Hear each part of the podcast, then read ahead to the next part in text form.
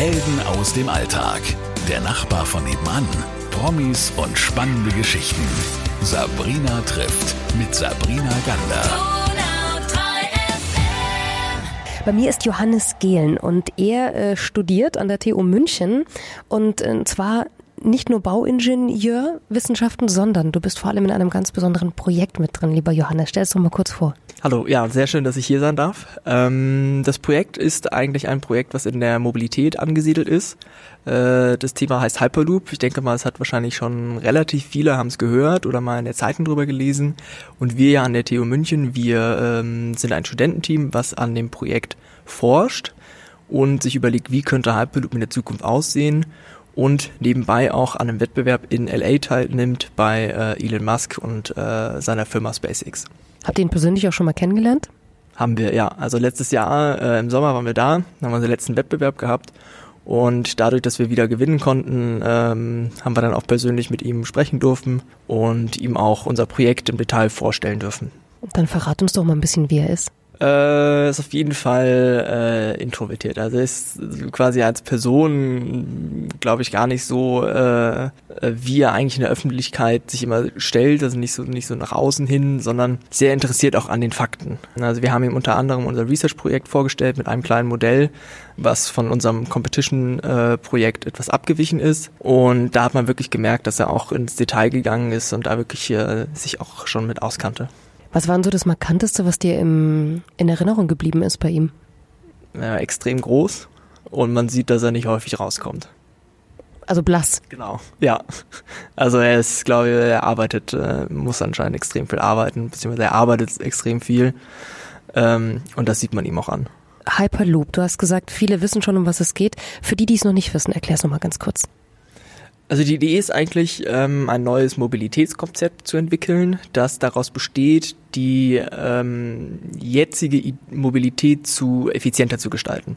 Das heißt, wir möchten ähm, auf der einen Seite die äh, Zeit im Fahrzeug oder auch die Zeit für den Weg reduzieren. Das heißt, wir möchten schneller werden und wir möchten dabei effizienter werden und gerade im Hinblick auf CO2-Emissionen.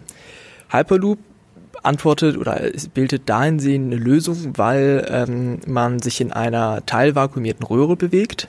Das heißt, man hat äh, weniger als 10% atmosphärischen Druck und hat somit deutlich weniger Luftwiderstand und kann damit äh, mit sehr hohen Geschwindigkeiten von bis zu 1000 kmh und das äh, reisen und das gleichzeitig bei sehr geringem Energieaufwand. Du hast ja als Grundidee, glaube ich, mal so ein Beispiel genannt äh, im Vorfeld. Das ist die Strecke München-Berlin. Die kennt man mit dem Zug jetzt, glaube ich, so knapp unter vier Stunden. Das ist jetzt schon ähm, das Maximum, was wir jetzt gerade zurücklegen können. Was ist die Idee bei Hyperloop? Also wie lange würde man damit brauchen? Theoretisch ja nur noch? Theoretisch um die 45 Minuten. Das heißt, äh, was der große Vorteil beim Hyperloop ist, wir haben ein geschlossenes System. Wir müssen uns nicht wie bei jetzigen äh, Zügen das äh, Schienensystem teilen mit anderen Verkehrsteilnehmern, die in dem Sinne langsamer sind.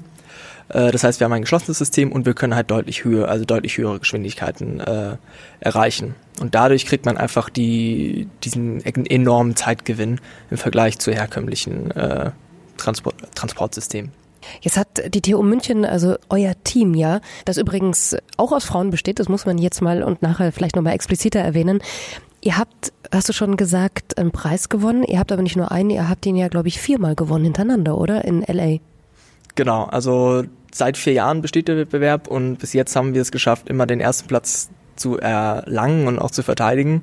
Und darauf sind wir jetzt sind wir sehr stolz. Ähm, und wir hoffen halt, dass wir jetzt basierend auf den Erfolgen ähm, den neuen Weg, den wir jetzt beschreiten, mit dem vollen Fokus auf äh, die Entwicklung des Systems, ähm, dass wir das dann auch äh, genauso erfolgreich gestalten können wie unsere Teilnahme am Wettbewerb.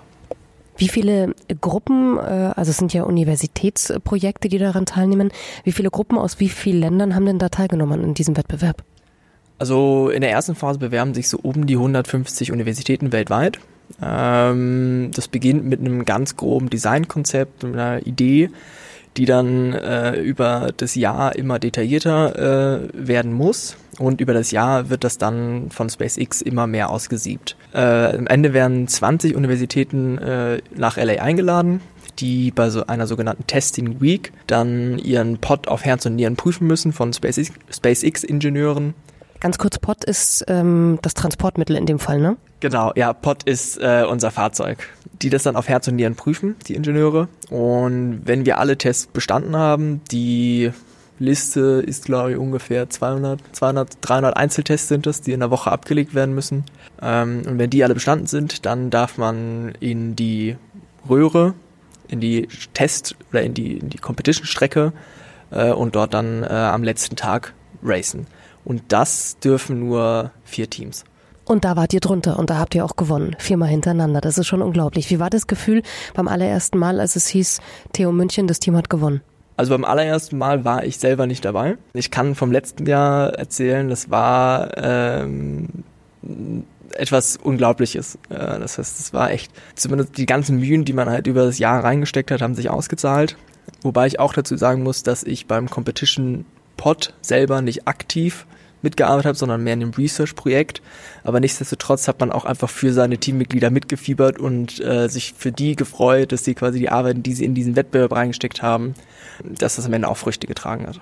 Jetzt muss man sich vorstellen, ihr seid dann in LA, dann ist eben dieser kleine Pod, wie du ihn ja nennst, äh, oder so wie es ja auch heißt, dieses kleine Transportmobil, wird dann durch so eine Röhre geschossen. Das war dieses Racing, was du vorhin erklärt hast.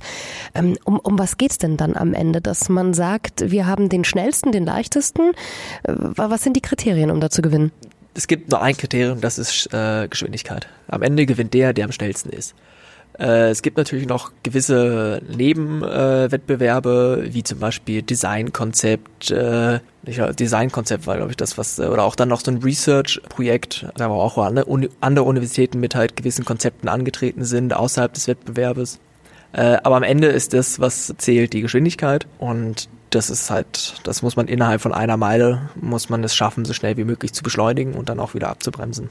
Jetzt reden wir über ein System, das ja jetzt nicht nur für euch Studenten ähm, oder für die Industrie vielleicht so ein bisschen Spielerei ist. Das ist ja eine neue Art der Mobilität, die da angedacht wird. Glaubst du ganz persönlich, du steckst ja da mittendrin, dass das realistisch ist, dass wir uns irgendwann mal in so einen Pott setzen und dann sit in 40 Minuten sind wir von München nach Berlin gereist? Ja, auf jeden Fall.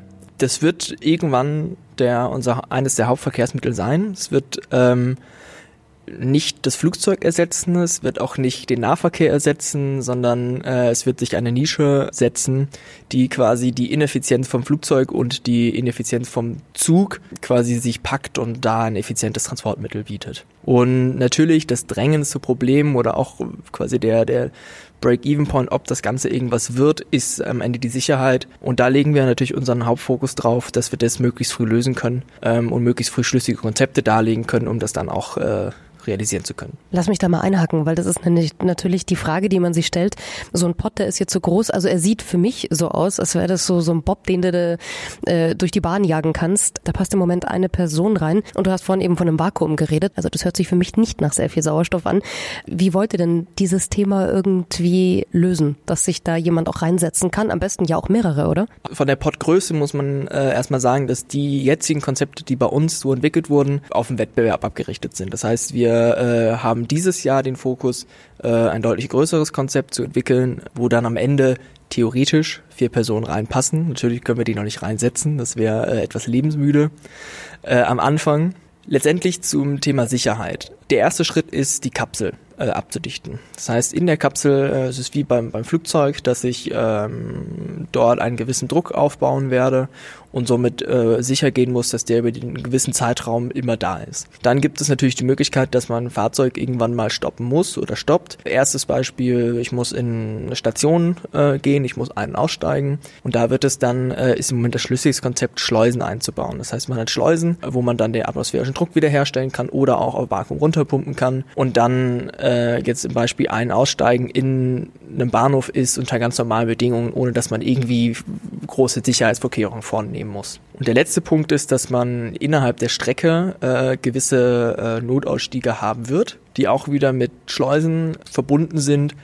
Und das ist mehr ein, ein Programmierproblem, dass man halt immer sicher gehen kann, dass der Pod Not, immer in jedem Notfall zum nächstgelegenen Notauspunkt kommt. Wurde damals beim Transrapid äh, auch schon gelöst, muss halt jetzt auf das System übertragen werden.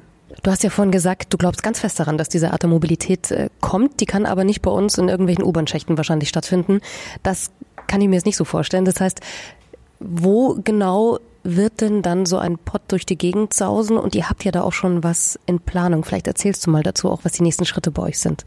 Also wir werden eine neue Infrastruktur aufbauen müssen. Das äh, ist unstreitbar. Das ist auch natürlich eines der Knackpunkte zur Realisierung. Das heißt, neben der Sicherheit ist unser nächster Punkt, die Kosten so früh wie möglich zu erfassen und dann auch zu reduzieren. Das heißt, wir arbeiten daran, gerade die Infrastrukturkosten möglichst früh zu verstehen äh, um möglichst früh zu minimieren. Das bedeutet, dass die Röhre, die wir äh, bauen, dass wir die aus günstigen Rohstoffen bauen, in dem Fall äh, Beton als Massenwerkstoff und nicht äh, höherwertige Materialien wie jetzt ein Stahl oder auch gegebenenfalls ein Edelstahl, der äh, eine längere Haltbarkeit hat. Und das sind so Punkte, wo wir quasi jetzt schon angreifen oder jetzt schon ansetzen und möglichst früh äh, das zu verstehen und nicht am Ende überrascht zu sein. Es gibt bereits bei euch äh, am Gelände beziehungsweise an, an einem äh, Ort so einen ganz kleinen Betonkreis, nenne ich es jetzt mal, wo ihr das schon mal aufgebaut habt im, im, im ganz kleinen Maßstab. Was sind denn so die nächsten Schritte? Denn ihr habt euch ja auch entschieden, was ich sehr bemerkenswert finde, aus äh, diesem Wettbewerb auszusteigen. Ihr habt nämlich was ganz anderes vor. Genau, also wir haben letztes Jahr oder nach dem letzten Wettbewerb die Entscheidung getroffen, dass wir erstmal nicht antreten werden. Äh, das hat auf der einen Seite die Gründe, dass im Moment immer noch nicht klar ist, wie der nächste Wettbewerb ausschaut. Aber auch auf der anderen Seite, wir möchten unsere volle Energie auf die Entwicklung des Systems äh, setzen. Deswegen haben wir uns halt ein Ziel gesetzt, bis zum Ende des Jahres eine erste Teststrecke im realen Maßstab zu bauen. Das bedeutet eine 20 Meter lange ähm, Vakuumröhre mit ähm, allen notwendigen Systemen, um das, äh, um das Ganze ans Laufen zu bringen. Das heißt, wir haben ein wir möchten in dem Ganzen äh, magnetisch schweben, wir möchten magnetisch fahren, wir möchten eine Kapsel äh, so designt haben, dass wir innen drin einen stetigen Druck auf äh, erhalten können, damit dann auch Leute leben können, also Life Support Systems äh, und dort das Ganze äh, auch unter Wahrung stellen. Das heißt, wir möchten sehen, ob unsere Konstruktion, so wie wir uns erdenken, wirklich funktioniert. Und das als, als ersten Schritt. Und dann in den nächsten Jahren geht es darum, einfach die Strecke immer länger zu machen und dann auch hohe Geschwindigkeiten zu testen, weil das ist, denke ich, logisch. In 20 Metern kann man nicht auf 1000 km/h beschleunigen. Das, glaube ich, ist verständlich. Äh, nichtsdestotrotz, wenn man 10 Kilometer testen möchte, braucht man in Deutschland irgendeine Genehmigung, irgendeine Strecke. Jetzt hast du vorhin ja schon die Begegnung von Elon Musk ähm, äh, erzählt und die hattet ihr ja auch durch euren Wettbewerb, den ihr gewonnen habt. Wir wissen ja jetzt auch, der ist in Berlin nicht ganz untätig im Großraum. Gibt es denn da irgendeine Möglichkeit, dass ihr denkt, dass ihr da eine Überschneidung habt, dass ihr da mit ihm zusammen auf einem Testgelände vielleicht was machen könnt? Eher nicht. Das hat den Grund, dass Elon Musk selber an der Thematik nicht mit voller Aufmerksamkeit äh, dran forscht oder dran arbeitet. Die Hauptforschung passiert wirklich in Amerika durch Virgin Hyperloop One, eine Firma von Richard Branson und hier in Europa, ähm, wo eigentlich die meisten Universitäten, meisten großen Universitäten, also Delft, TU, äh, EPFL äh, in Schweiz, in Lausanne und äh, die ETH in Zürich, die vier großen, dass die wirklich daran forschen. Das heißt, es ist mehr so ein europäisches Projekt. Und wenn wir wirklich eine 10 Kilometer Teststrecke bauen wollen, dann äh, muss man eher mit äh, dem Staat reden, in dem Fall dem bayerischen Staat. Das heißt, eher Herr Söder wird die Ansprechperson sein. Ja, und der Söder kennt ja euer Projekt. Ähm, was ist denn so die Reaktion von der politischen Seite? Also die Reaktion der politischen Seite ist eigentlich im Großteil sehr positiv. Äh, es kommen immer wieder die gleichen Sorgen auf Sicherheit, selbstverständlich. Jedoch ist es für die Politik auch eine Chance, äh, Innovation zu fördern. Ja, das heißt, in so einem Projekt wie bei uns, wo zehn unterschiedliche Fakultäten, also zehn unterschiedliche Ingenieurdisziplinen zusammenarbeiten, entstehen auch ganz viele Seitenprojekte und Seitenthemen. Das heißt, unabhängig davon, was am Ende rauskommt, äh, es kommt, da kommen viele Nebenprojekte, die für die Politik sinnvoll sind und auch für die Wirtschaft sinnvoll sind. Und äh, die Politik sieht natürlich auch die Chancen in so einem System, dass man einfach äh, die Mobilität revolutionieren kann und effizienter gestalten kann. Warum glaubst du, brauchen wir diese Art der Mobilität? Warum müssen wir denn so schnell woanders hin? Glaubst du nicht, dass es reicht, wenn es vier Stunden sind, dass man sich damit mal zufrieden gibt? Ich denke, dass äh, die, die, die Zeit ist ein Faktor, aber nicht der Hauptfaktor. Nämlich das Problem ist, dass wir äh, in den heutigen Systemen an ein gewisses Limit geraten. Äh, Gerade auch im Thema Verschleiß. Äh, so wie das System aufgebaut ist, in, in Deutschland vor allen Dingen, äh, ist es einfach nicht effizient genug. Der Faktor Zeit ist natürlich ein sehr äh, spannender Vorteil, aber es ist nicht nur der Vorteil, sondern es ist vor allen Dingen auch, dass man durch einen Aufbau einer geschlossenen Infrastruktur einfach an sich ein effizienteres, ressourcenschoneres äh, und energiearmeres System äh, aufbauen kann. Und ich denke, äh, was, was eins in der Gesellschaft sich bewiesen hat, dass man sich eigentlich nie mit irgendwas zufrieden gibt, sondern immer versucht, äh, noch besser zu werden, noch effizienter zu werden. Äh, und wenn wir uns irgendwann mit etwas zufrieden geben, dann äh, denke ich, bleiben wir stehen und das will keiner. Das wirst du ganz sicher nicht tun. Du bist ja da mittendrin in diesem Projekt, dass das sehr, sehr spannend von der Industrie, aber auch von der Politik betrachtet und äh, gefördert wird. Wir haben vorhin mal ganz kurz nur drüber äh, gesprochen. Es sind nicht nur Männer. Vielleicht muss man das mal sagen. Wie viele Menschen seid ihr denn im Team und wie viele Frauen sind dabei? Das ist ganz richtig. Wir sind äh, nicht nur Männer und darauf sind wir eigentlich auch äh, sehr stolz. Wir sind insgesamt 63 Personen die jetzt daran arbeiten, 63 Studenten. Und wenn ich mich jetzt nicht recht täusche, ist der Anteil ungefähr bei 15 Prozent von äh, Frauen. Das möchte ich auch betonen, dass bei uns ähm, quasi auch die Frauen, die bei uns im Team sind, sehr viel Verantwortung übernehmen. Das heißt, äh, die, es ist jetzt nicht, das sind nicht nur einfach Ingenieurinnen, die, die quasi da sind und Arbeit machen, sondern auch wirklich Verantwortung übernehmen und das ist äh, wir einfach unterstützen wir auch. Wobei das aber auch in unserem Team nicht so ein, so ein, es ist jetzt nicht was Außergewöhnliches, sondern es gehört dazu und wir, das ist nun mal so. Das, äh, oder es freut uns ja auch, dass Frauen bei uns sind. Es ist eine Art der Selbstverständlichkeit. Das ist ähm, klar erkennbar bei euch. Jetzt mal ganz persönlich, was würdest du dir wünschen, wann das Ganze realistisch wird? Was sind überhaupt die Wünsche, die du hast, jetzt auf das Projekt Hyperloop bezogen? Also ich würde mir vor allen Dingen wünschen, dass man noch mehr Unterstützung bekommt und eine gewisse Planungssicherheit. Äh, das Problem bei der Politik ist immer, dass man nie weiß, was nach der nächsten Wahlperiode passiert, ob das dann immer noch ein Thema ist und das ist einfach äh, was, was für uns natürlich auch nicht förderlich ist. Dann denke ich, ist mein Wunsch einfach, dass wir irgendwann das System realisieren können. Egal wie, egal wer, äh, am Ende sehe ich es einfach als eine Möglichkeit, äh, die Gesellschaft zu verändern. Und je früher, desto besser. Das heißt, du kannst uns jetzt noch nicht sagen, wann wir in so einem Pot sitzen. Ich kann Tendenz abgeben. Äh, es wird wahrscheinlich so, äh, wenn man mit ersten Teststrecken kann man es vielleicht in fünf bis zehn Jahren realisieren, aber dann kommerziell ist dann auch irgendwann eine Frage, wie bereit ist äh, der deutsche Staat oder auch Europa, so ein neues Transportmittel zu akzeptieren. Ich wünsche auf jeden Fall ganz, ganz viel Erfolg weiterhin, eurem ganzen Team. Ähm, und wir sind wahnsinnig gespannt, was ihr die nächsten Jahre auf die Beine stellt. Das war Johannes Gehlen von der TU München und euer Projekt Hyperloop. Das kann man sich ja auch noch mal ein bisschen anschauen. Also wir können es äh, sehr gerne im Internet anschauen. Das heißt, wir sind auf allen Plattformen vertreten.